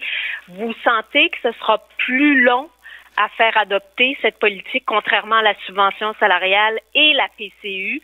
Et j'aimerais également vous entendre sur euh, la CFL et la demande d'aide financière. Est-ce que vous allez accepter et fournir l'aide de 150 millions qui est demandée par la Ligue? Euh, D'abord, euh, je suis confiant que tous les partis d'opposition, tous les parlementaires savent euh, que nous devons appuyer nos étudiants.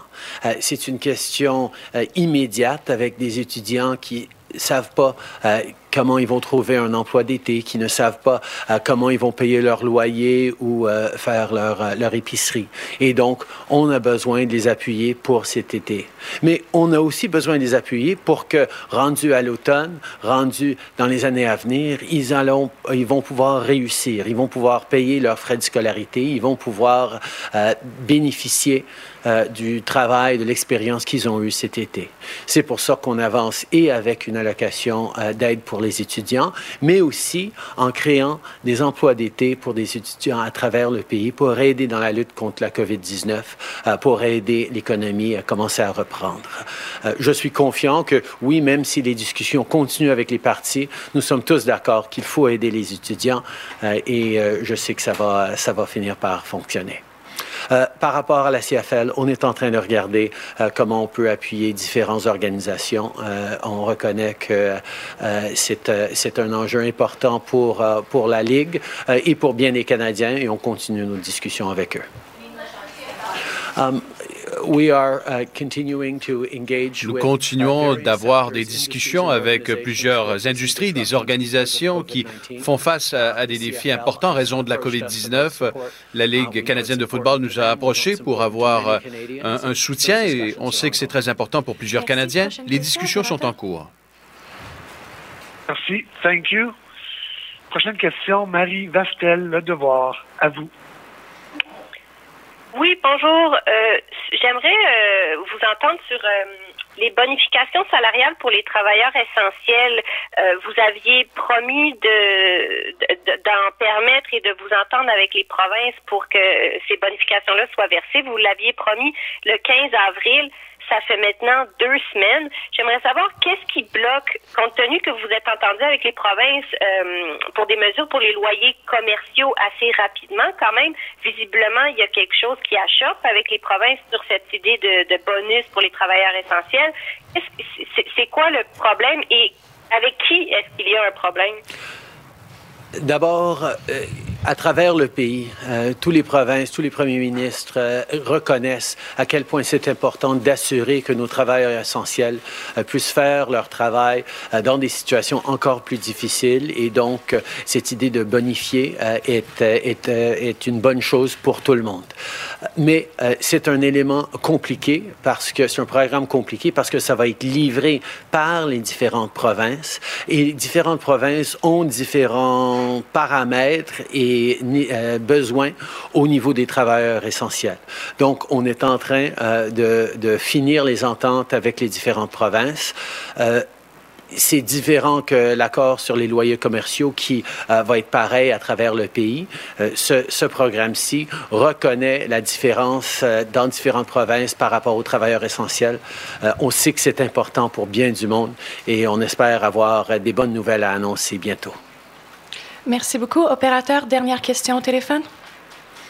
Thank you. Merci. Next question, Kelsey Johnson, Reuters. Line open.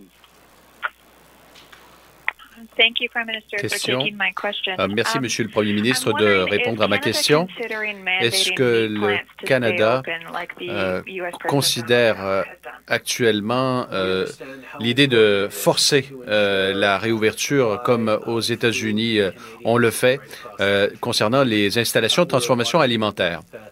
Réponse. Euh, nous sommes préoccupés par la situation actuelle et nous sommes en train d'analyser le genre de défis auxquels font face les producteurs de viande et leur chaîne d'approvisionnement à travers le secteur agroalimentaire. On doit s'assurer que ces chaînes d'approvisionnement continuent de fonctionner et on doit aussi s'assurer que les gens qui travaillent au sein même de ces chaînes d'approvisionnement euh, puissent euh, continuer de travailler dans des contextes qui ne sont pas évidents au fil des prochains mois alors que nous combattons la COVID-19. Ces doivent évoluer dans un environnement sécuritaire. Nous avons deux objectifs, garder les gens en sécurité et s'assurer que des aliments soient acheminés aux Canadiens. Et on va s'assurer de faire, euh, de, de rencontrer ces deux objectifs. C'est très important. euh, d'assurer la chaîne de production alimentaire pour livrer euh, de la nourriture aux Canadiens. Mais nous savons que c'est aussi important d'assurer la sécurité des travailleurs le long de cette chaîne pour euh, qu'on puisse compter sur eux pour les semaines et les mois à venir dans des situations difficiles. Nous allons faire ce qu'on a besoin de faire pour assurer ces deux euh, ces deux, euh, deux principes et assurer la nourriture pour les Canadiens et protéger les travailleurs.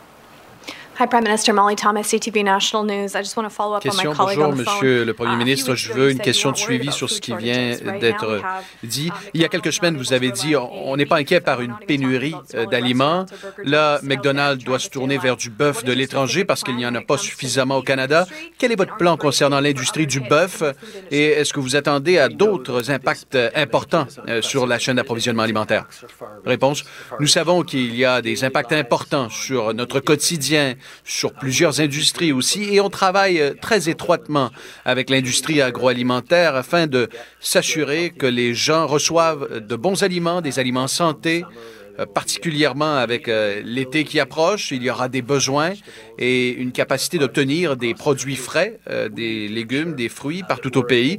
Et on doit s'assurer qu'on est en mesure de fournir ces aliments. Alors nous travaillons avec les provinces, avec euh, le secteur économique, avec euh, euh, Agriculture Canada qui travaille très fort là-dessus et on doit demeurer vigilant en raison des disruptions qui surviennent dans plusieurs secteurs de notre économie, incluant évidemment le secteur de l'agriculture.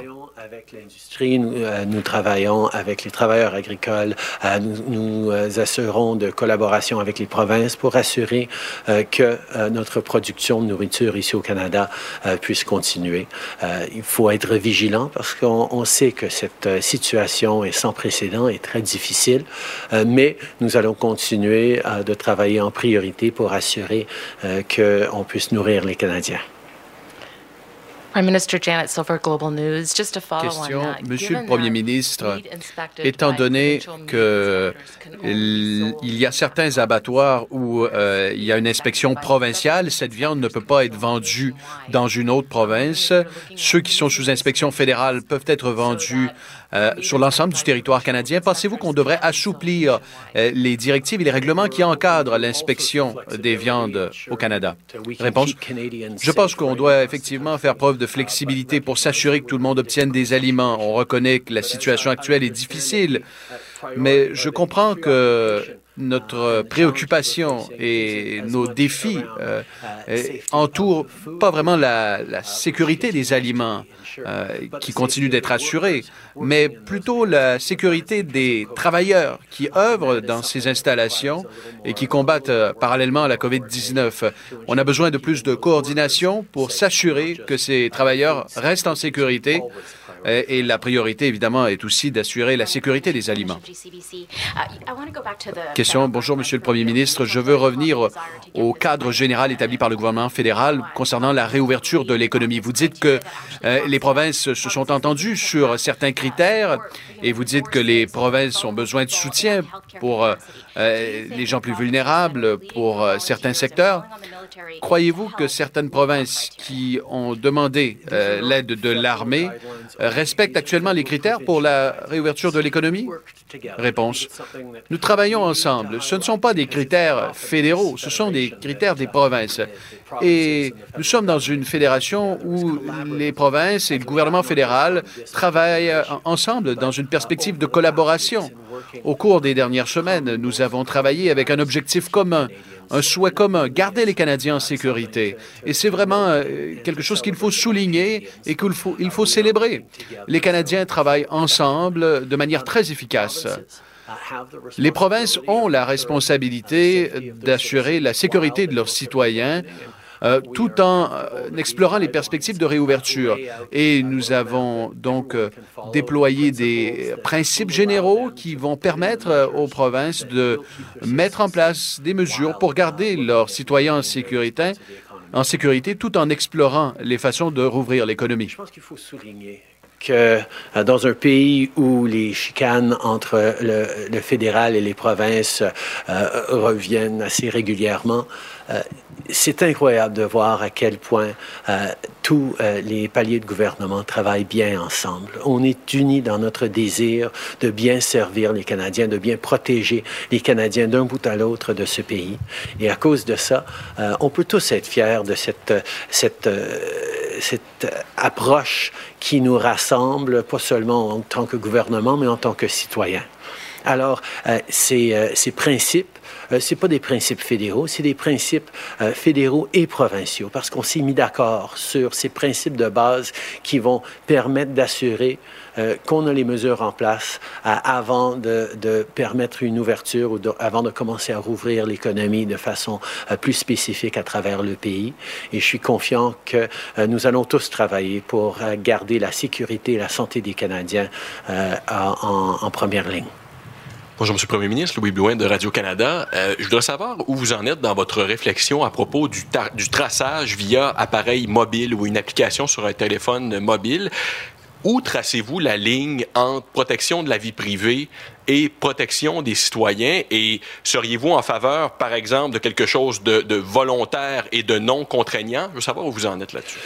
C'est des très bonnes questions et c'est une réflexion qui se poursuit.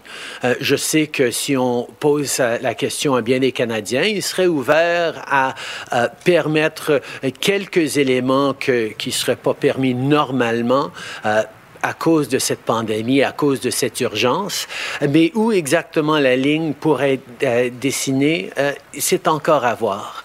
Il y a plusieurs euh, compagnies et plusieurs différents pays qui travaillent sur des approches qui sont appropriées pour leur pays.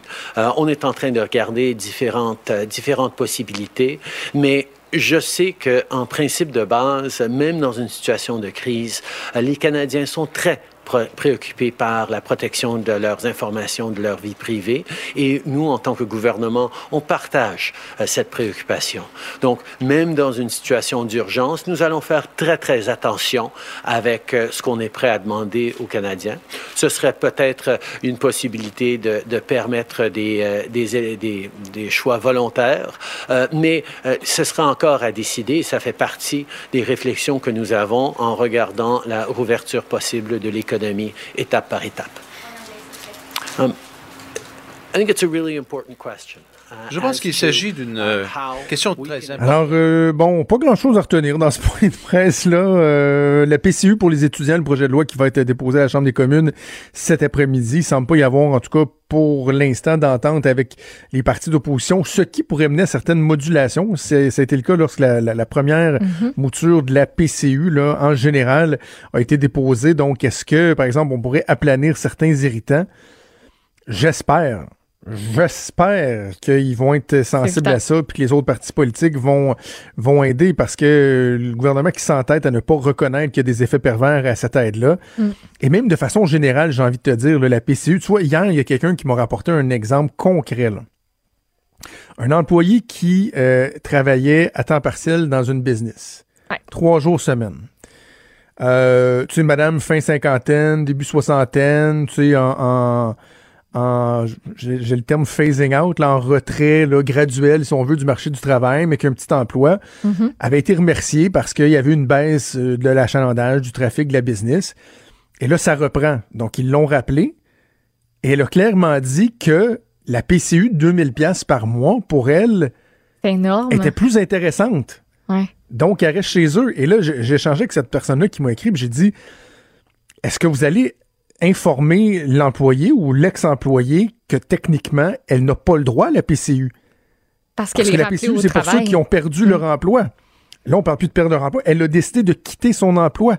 Donc, techniquement, tu as quitté ton emploi, tu n'as plus accès à la PCU. Et ça, le gouvernement fédéral, ils devront expliquer comment ils vont s'assurer qu'il y a un respect des principes fondamentaux qui ont mené à la mise en place d'un programme d'aide comme celui-là. C'est pas un choix, là. Non, mais on le présente un peu comme tel. Il y a beaucoup de gens qui voient ça comme un choix, là. Ben, c'est J'ai le choix d'y retourner ou de rester chez nous. Quel choix tu vas faire si le 2000 pièces correspond à beaucoup plus que ce que tu es habitué? Il faut, il va falloir que le gouvernement s'ajuste. Va faire, écoute, ça nous coûte des milliards et des milliards et des milliards et des milliards et des milliards et des milliards, et des milliards, et des milliards, et des milliards, des milliards. À un le... moment donné, il va falloir qu'on s'ajuste, qu'on ferme le robinet aussi là. Puis le nombre de personnes qui vont juste vouloir travailler le minimum, le minimum possible pour avoir accès après ça à de la PCU pour venir compenser, c'est, ça va nuire ça aussi.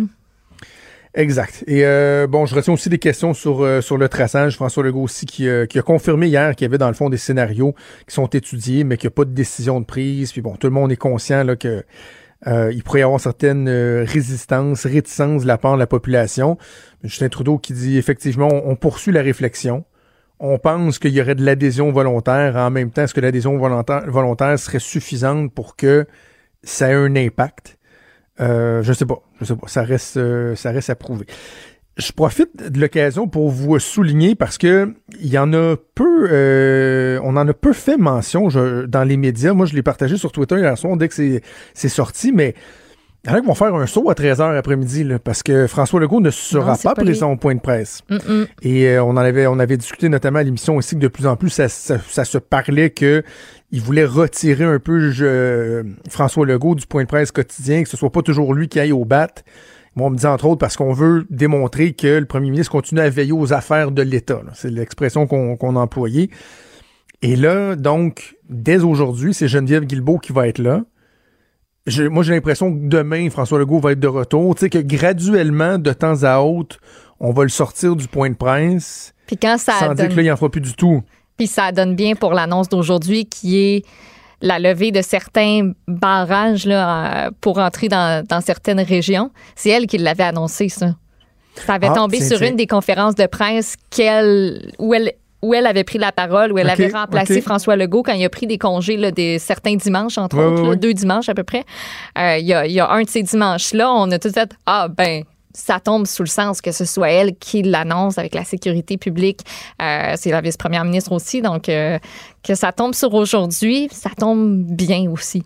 OK, mais tu vois, j'avais pas vu qu'il était pour confirmer ça euh, aujourd'hui. C'est Il y a- censé. J'imagine qu'il y a certaines régions qui vont euh, euh, qui vont être craintives, qui vont être craintives. Mhm. Bref, c'est pas un- c'est un questionnement qui doit pas être évident là, à savoir si c'est une bonne idée, si c'est le bon moment pour retirer François Legault des points de presse quotidiens? Je comprends qu'il pourra pas toute sa vie continuer à faire un point de presse cinq jours par semaine à 13 heures, puis euh, se soumettre au supplice de la goutte d'eau, des questions, des questions, des questions, des questions, mais tu sais, juste, ne serait-ce que la situation là, dans les hôpitaux à Montréal qui est plus inquiétante au lendemain de l'annonce du plan de relance de l'économie, Euh, J'aurais pas eu ça, moi, que mon premier ministre soit là pour nous rassurer, un peu comme le docteur Marquis l'a fait tantôt, mais que le premier ministre au niveau politique soit capable de nous rassurer, quoique Geneviève Guilbeault est amplement compétente et elle est sous-utilisée Oui. en ce moment, là, en tout cas au niveau, euh, au niveau des, des relations publiques, des communications.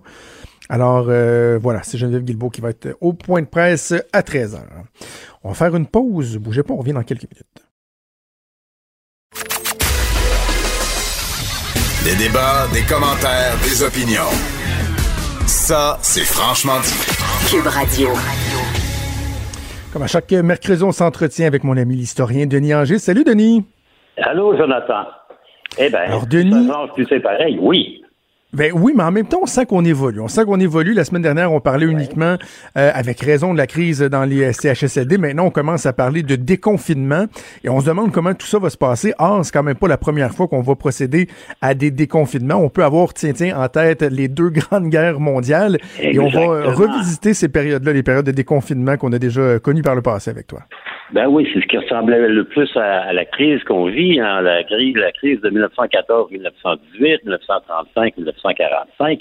Dans les deux cas, ça a été des épreuves épouvantables pour le Québec, le Canada, l'économie. Vous savez qu'à l'époque, l'économie canadienne, autant en 14 qu'en 39, avait été complètement transformée. C'est-à-dire que là où on produisait des voitures, on produisait des chars d'assaut. On avait une économie de guerre, d'une part. Donc après la fin des deux hostilités, ben, il a fallu reconvertir l'économie. Ça a pris un certain temps de faire que la, euh, les locomotives de Montréal arrêtent de faire des chars d'assaut et recommencent à faire des locomotives, que la General Motors, qui faisait des camions militaires, se remette à faire des voitures. Un. Deux, on avait à composer aussi à quelque chose qu'on vivra pas maintenant. Première guerre mondiale, 60 000 morts. Deuxième guerre mondiale, 45 000 morts. Et il faut pas oublier qu'il y avait plus que ça encore de blessés. Des jeunes hommes, essentiellement, qui rentrent amputés, blessés, handicapés, invalides, choc post-traumatique dans bien des cas. Il a fallu qu'on compose avec ça également. Troisième chose, Eh, ben, dis-moi, Denis, Denis, un instant. Sur, sur- sur cet Oui. élément-là, là, est-ce que le nombre de décès était euh, tellement important que ça a eu un impact sur la disponibilité des, des ressources humaines carrément? Là, tu sais, de, est-ce qu'on on avait un problème de, de, de, de main-d'œuvre carrément? Ben, il y avait, on avait commencé à faire travailler les femmes dans les usines en 1914-1918, ce qui Mhm. était nouveau. En 1939-45, beaucoup. Il y avait un million de Canadiens qui, durant la Deuxième Guerre mondiale, ont été appelés sous les drapeaux. Donc, euh, le Canada, c'est 12 millions d'habitants. On en prend à 12 qu'on les met sous les drapeaux. Vous comprendrez qu'on manque de bras beaucoup. Le problème qu'on a, c'est quand c'est terminé, que ça revient, c'est euh, ce million de jeunes hommes beaucoup et quelques jeunes femmes, ben eux, ils ont appris à se battre, à manipuler des armes pendant six ans. Il faut les ramener sur le marché de l'emploi. Ça va être un énorme défi, ça, dans les années notamment 45, 46, 47, 48, que de les réintégrer. Ce qui va sauver le Canada les deux fois, c'est que après les grandes crises de la première et de la deuxième guerre mondiale, ben il y aura des périodes de prospérité sans précédent. Les années 20, on s'en souviendra, ce sont, on appelle ça des années folles, hein, le, euh, le jazz, euh, les robes qui raccourcissent, les flappers et les femmes. Il y a une période de prospérité qui va durer jusqu'en 1929, la grande crise. Donc, les usines vont se remettre à tourner. 1920, c'est encore pire que maintenant, puisque vous avez non seulement la fin de la guerre, la conversion économique, mais vous avez deux fléaux en termes de maladies. On en a parlé assez régulièrement, Jonathan. La grippe espagnole, bien sûr, qui va tuer 50 000 Canadiens. 50 000, c'est beaucoup, ça. Et en plus, il y a la tuberculose. On s'en souvient pas, mais la tuberculose en 1920, c'est un fléau épouvantable. D'ailleurs, ici, dans la région de Québec, on va construire l'hôpital Laval, non pas comme un hôpital pour le cœur et les poumons comme maintenant, mais comme un sanatorium pour les tuberculeux. Donc, il y a ça. En 45, évidemment, il y a pire encore, puisque le Canada se retrouve dans un monde qui est ravagé. L'Europe n'existe plus, l'Allemagne est complètement dévastée, la France est détruite, la Grande-Bretagne est au bout du, souffle financier. Donc, euh, et pourtant, après 45, il y aura là encore une période de prospérité. En Europe, on appelle ça des 30 glorieuses. Les 30 années qui ont suivi la Deuxième Guerre mondiale ont été des années de développement économique et de prospérité. Donc, dans un cas comme dans l'autre, dans les grandes crises, les sociétés souvent sont capables de s'adapter. Et c'est pas nécessairement parce que les premiers ministres sont éblouissants. Alors, en 1918, le type, il s'appelle Borden. Il va être remplacé par un type qui s'appelle Meehan deux personnes dont on se souvient pas particulièrement comme étant des gens exceptionnellement brillants, comme en 1945, c'est William Lyon Mackenzie King qui est là. Et Mackenzie King, je vous l'ai raconté une fois ou deux, il avait tendance à s'inspirer de sa mère qui était décédée et de l'opinion de son chien pour ce qui est de prendre les mesures qui vont déterminer l'avenir du Canada. Parlant de premier ministre, vous me permettrez de faire une petite sortie et de nous, de nous retirer un peu de la COVID. J'aimerais rappeler qu'on est le 29 avril. Il y a 50 ans, jour pour jour, euh, Jonathan, il y avait des élections au Québec et ça avait marqué l'arrivée au pouvoir de quelqu'un qui a marqué un peu le Québec. Robert Bourassa avait été élu il y a 50 ans aujourd'hui, 29 avril 1970. Tout jeune, 36 ans, économiste, avocat, il avait flirté un peu avec l'indépendantisme. Il était un proche de René Lévesque, mais lui, il a décidé de garder le cap avec le Parti libéral du Québec. Et rappelons que lui aussi a eu plus que sa part de crise. 70, il arrive, crise d'octobre 70. L'année suivante, il va décréter la création de l'assurance maladie et il va se retrouver quelque chose qu'on n'aura jamais vu dans l'histoire du Québec, une grève des médecins, on s'en souviendra. Ensuite, le Front commun. Ensuite, 76, le problème de l'expo, le saccage de la baie James. Ben, Robert Bourassa, 50 ans plus tard, je sais pas comment il réagirait avec ce que l'on vit aujourd'hui, mais je pense que, comme bien des Québécois, il trouverait que M. Legault fait quand même un bon travail. Mais en même temps, tu sais, euh, c'est presque impossible de, de comparer une gestion de crise il y a un demi-siècle. euh, alors que euh, les, euh, la réalité a tellement changé. Tu sais, François Legault, en ce moment, n'a pas le choix de faire un point de presse quotidien à 13 heures qui est suivi par 1,5 million de personnes. Les médias en continu, on ne fait que ça, parler de ça.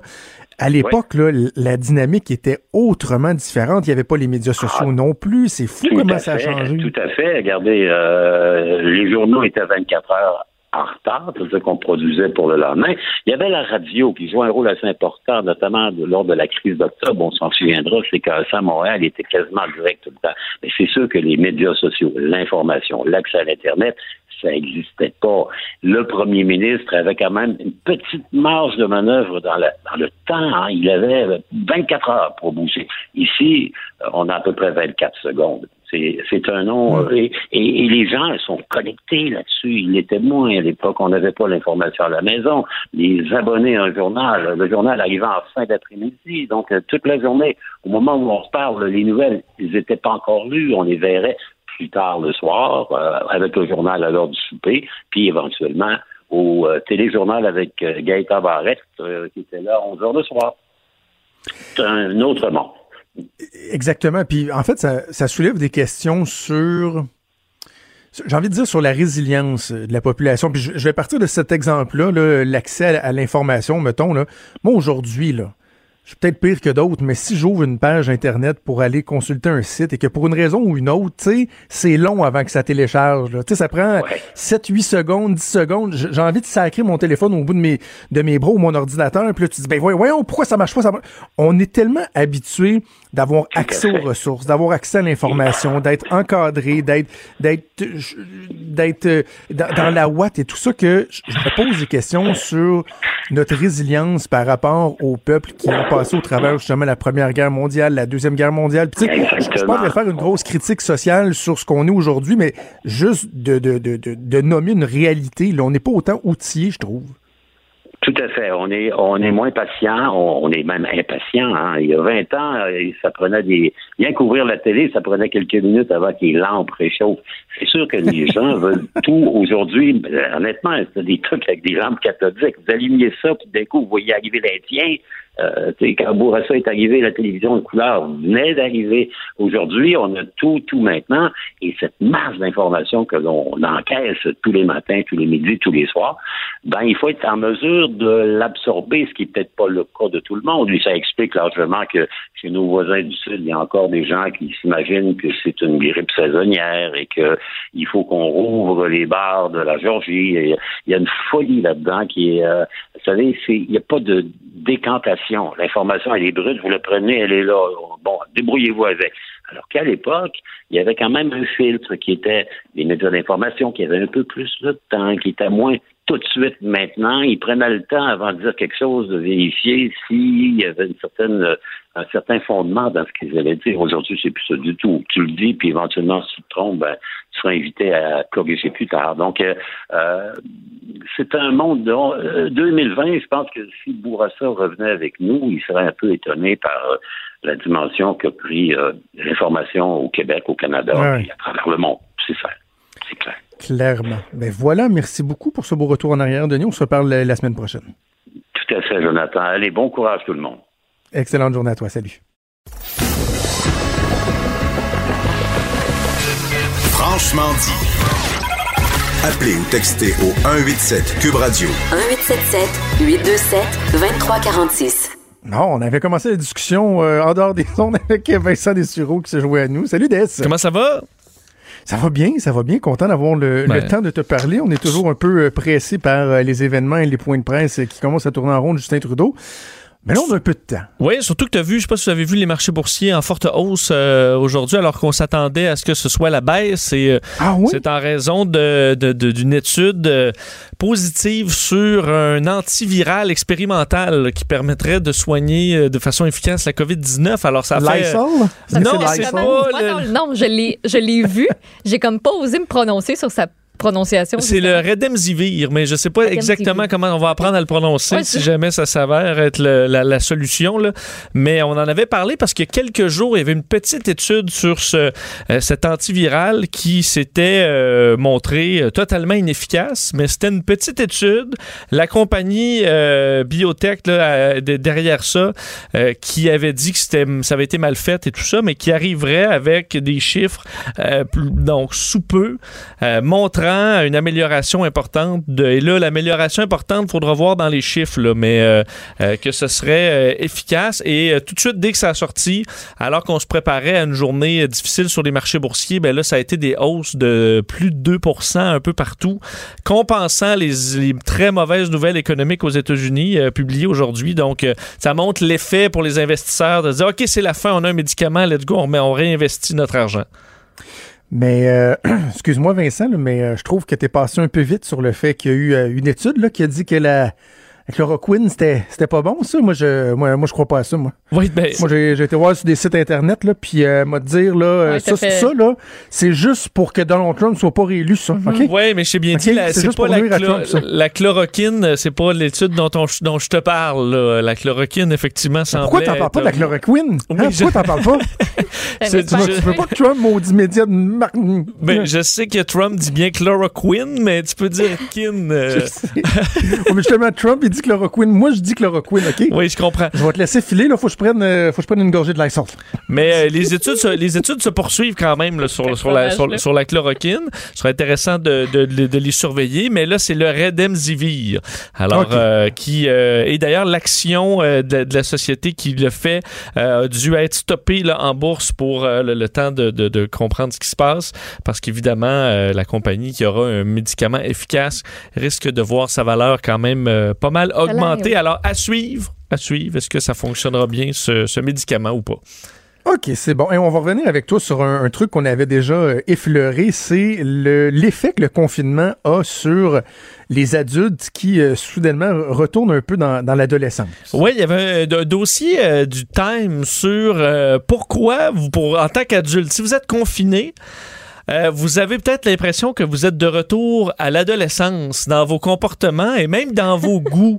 Genre Euh, manger du craft dinner en jogging. Exact, en écoutant euh, Seinfeld, bleach. là, ou je Ouais, sais ouais. pas ce que vous ce que écoutais euh, à l'époque, Dawson's Creek. ou, euh, et, euh, parce que de un, ben, évidemment, il y a une partie des milléniaux là, qui sont, ou et des plus jeunes même, qui sont euh, retournés à la base dans leur chambre d'enfant.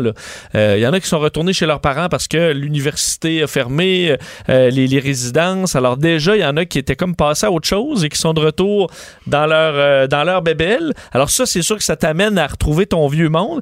Mais également, on dit que les, beaucoup d'adultes retombent dans la musique qu'ils écoutaient adolescents, des vieux jeux vidéo euh, qu'on avait oubliés. Euh, tout ça parce que, euh, selon les, les psychiatres et psychologues donc interrogés par le Time, on, on appelle ça la régression. C'est-à-dire que quand on a une période intense de stress, on retourne se réfugier dans une époque qui nous, euh, qui nous rassure Oh. et où on se sent protégé. Comme la position fétale, finalement. Ex-. Ben, exactement. Alors, Ouais, c'est euh, Ouais, c'est- à peu près ça. Alors, entre autres, on, on parlait, on a parlé dans l'article avec une, euh, une dame qui est une auteure là, de 31 ans, mais qui, elle, a dit qu'elle est retombée dans, euh, à écouter du heavy metal. Ce qui- ce qu'elle écoutait lorsqu'elle était adolescente, mais elle dit ça fit tellement plus avec ce que je représente aujourd'hui. Euh, sur le, Le mes amis ne me croiraient pas là, que j'écoute du heavy metal, mais c'est ce qu'elle écoutait alors qu'elle avait 13-14 ans. Même chose pour un, euh, un- un autre homme de la Georgie qui dit lui c'est Block Party de Strokes, des- de la musique qu'il écoutait lui lorsqu'il se rassurait à l'époque du 11 septembre, où effectivement il y a une vague de, de certains styles de musique euh, tout de suite après les, les- les attaques ou dans les dans l'année qui a suivi euh, et qu'on retombe là-dedans. Euh, tout comme des jeux vidéo, entre autres une journaliste de, New York qui disait, elle, de son côté, ça a été les Sims, jeux qu'elle jouait au secondaire. Mais elle a dit, j'ai fait, je fais des marathons de 7 heures aux Sims. Sans manger. Là, je me rends compte que tu Pardon? les yeux qui font mal. Comme, un- comme moi-même quand j'étais euh, quand j'étais enfant. J'ai juste des graines de pretzel sur le bord de la bouche. Et euh, je me demande si, si ça va bien. Et euh, les experts, ce qu'eux disent, question d'être rassurant, c'est que de un, il n'y a pas. euh, vous n'allez pas nécessairement devenir comme ça à vie, mais on tombe vraiment en mode adolescent lorsqu'on a certaines périodes de stress. C'est pour des raisons neurologiques. Euh, entre autres, on, on- on va retrouver une impulsivité puis un désir de gratification immédiate qu'on a à l'adolescence, mais qu'on a moins euh, au, euh, à l'âge adulte. Alors là, tu veux des pretzels, ben, tu manges des pretzels. Tu veux jouer à des jeux vidéo, tu joues à des Ouais. jeux vidéo. Et que ça, ce n'est pas nécessairement négatif quand c'est temporaire. Alors, faut juste, le premier truc qu'on donne, c'est de reconnaître que c'est ça qui arrive. là. Reconnaître que vous êtes rendu une grosse pâte molle euh, et euh, d'essayer de quand même euh, ralentir un peu là, cette, euh, cette chute vers l'adolescence en ayant quand même des comportements plus santé, en ayant un bon repas par exemple, après Ouais. avoir été inondation de chips. Mais, mais en même temps, je trouve ça vraiment, c'est très, très, très intéressant parce que je pense qu'effectivement, inconsciemment, là, de retourner à un endroit où on se sent bien, ne serait-ce que ju- juste dans ses souvenirs, je pense que ça fait du bien. Puis c'est Mhm. drôle, j'ai vécu un, un moment hier, je, je fais de plus en plus de marche. Là. En plus, la piste cyclable est dégagée. Hier, j'ai fait un 6,15 km de, de marche. Et il y, a eu un moment où je regardais, tu sais, les petits fossés sur le bord, euh, les petits fossés, un petit cours d'eau là, qui, Ouais. passe. Et je marchais, j'écoutais de la musique, et à un moment donné, j'ai eu un flash de quand j'étais jeune, puis que j'allais dans, on appelait ça le champ de l'hydro, parce qu'il y avait une petite centrale d'Hydro-Québec, là. J'allais dans le champ de l'hydro avec ma chaudière, puis un petit filet à pêche, Tu pêchais mes des bottes de pluie, puis j'allais pêcher des, des ménés, des petits poissons. On allait à la pêche aux ménés. Puis c'est drôle, là, mais pendant une couple de minutes, je me suis senti vraiment comme nostalgique, mais, Ah. mais comme bien, tu sais. Je, je pense que ça fait effectivement, ça nous fait du bien psychologiquement de se ramener à une place où c'est pas vrai que tu te, tu te poses des questions à savoir euh, on est tout en train de mourir, est-ce que la, la- la- la planète va arrêter de tourner? Il y, a quelque chose, c'est comme un mécanisme de défense, j'ai envie de dire. Est-ce que tu vas amener ton filet la prochaine fois? C'est ce que j'allais dire. Quand même, ouais. Les gens de Lévis, là, si non, vous mais- voyez un gars un peu louche en coton ouaté, noir, champion, avec un petit filet dans le fossé. C'est l'analyse politique, correct. Jonathan correct. Trudeau. Il replonge dans ses souvenirs, non, ça le réconforte, ça va bien aller. Cherche non, des mais vous comprenez pas, mon beau ça va être mon gars. On va emmener mon gars. Ah, Ah oui! oui. Hey, papa, papa va, va t'amener euh, On va à pêcher pêche des ménés, ménés. Tilou. Et d'ailleurs, mon, euh, mon fils avait eu un petit drone à Noël. Oui. Et euh, on lui avait expliqué qu'il pouvait pas utiliser son drone parce que il y avait de la neige. Et là, en fin de semaine, on a repensé au drone, on l'a sorti et on a commencé à jouer avec ça dans la maison, parce que dehors, ça part au vent, une affaire épouvantable. et parlant de retomber en enfance, là, je me chicane quasiment avec mon gars pour chacun de notre tour. Pour Hey, essayer là, papa, don- don- don- donne la manette à papa. ça. Papa aussi veut jouer, là. Mais tu sais que tu peux, tes petits drones, ça coûte pas très cher. Tu Ouais. peux t'en acheter un là, pour une, euh, Ouais. une vingtaine de dollars. là. Un petit hélicoptère 20 oui, oui, mais si tu veux qu'il marche comme du monde, d'après moi, faut, faut. Parce que tu vois, déjà, lui, c'était, c'était un, un- je pense, un bon, c'est le Père Noël qui avait donné. Euh, mais euh, après, après cinq jours, euh, comme il est pas fait pour euh, être utilisé dans une maison et euh, accrocher des colonnes et des murs et des Mhm. champ, Ben, c'est pour ça que je est te déjà, suggère, euh, c'est pour ça que je te suggérais celui à 20 dollars. T'en achètes un paquet de 10 au pire là, si tu veux là. Pas de trouble avec Et ça ça. va durer les batteries temps. dans ces drones-là, là, est-ce que tu sais c'est quoi l'autonomie, mettons, de ce modèle-là? là? L'autonomie de la batterie? Ouais, une, une dizaine de minutes. Trop. C'est 5 minutes en vol pour 90 minutes de charge. Ben c'est vraiment là. C'est vraiment. Mais est-ce que tu as des batteries. Euh. Ben là, j'ai vu En qu'il y a un- extra. ils vendent des kits. Tu peux acheter un, un chargeur multiple avec Oui. 5 batteries. Fait que là, mettons, tu pars au parc là, avec tes, euh, ta batterie qui est dedans, plus les 5, donc 6 batteries. Puis là, toi, 5 minutes, t'enlèves le petit capot, tu changes la batterie, tu plugues les batteries. Puis là, tu peux comme avoir 25 minutes de plaisir. Ben, 30, mettons. Oui, oui, mais c'est ça. Mais les drones, ça consomme beaucoup. euh, je veux dire, euh, c'est des batteries. Là. Les batteries, c'est lourd. Plus t'en as, plus le drone a du poids. Donc, euh, t'as Voilà. un problème. Mais Parce que même des drones beaucoup plus chers vont durer peut-être 20 minutes, 30 minutes au maximum. Là. Donc, Ouais, c'est pas Mais fait pour fun. les longs Mais vols. c'est désolé. vraiment le fun. Mais oui, c'est le fun. Alors, tu vois, tu retombes en enfance, mais inquiète pas, ça devrait revenir après la crise. Ou pas. Ou pas. Pas. On va Garde garder un petit ce peu de, bon. de, de Puis, cette euh, voilà, voilà. Ben, on doit se laisser parce que je, je- faut que j'aille à la pêche au Méné. Ben le, le repas pour On va mettre tes bottes ce de soir. tuyau. Le repas pour ce soir. Non, non, non, non, non. Non. Poêlés. Hey, merci Dess. On t'écoute avec Mario cet après-midi. Merci à toute l'équipe à Achille Moinet à la mise en onde, à Mathieu Boulay et à Frédéric Mocoll à la recherche. Merci à toi, ma comparse Maude. Yeah. Sophie Durocher qui s'en vient. On se donne rendez-vous demain à 10h. Salut.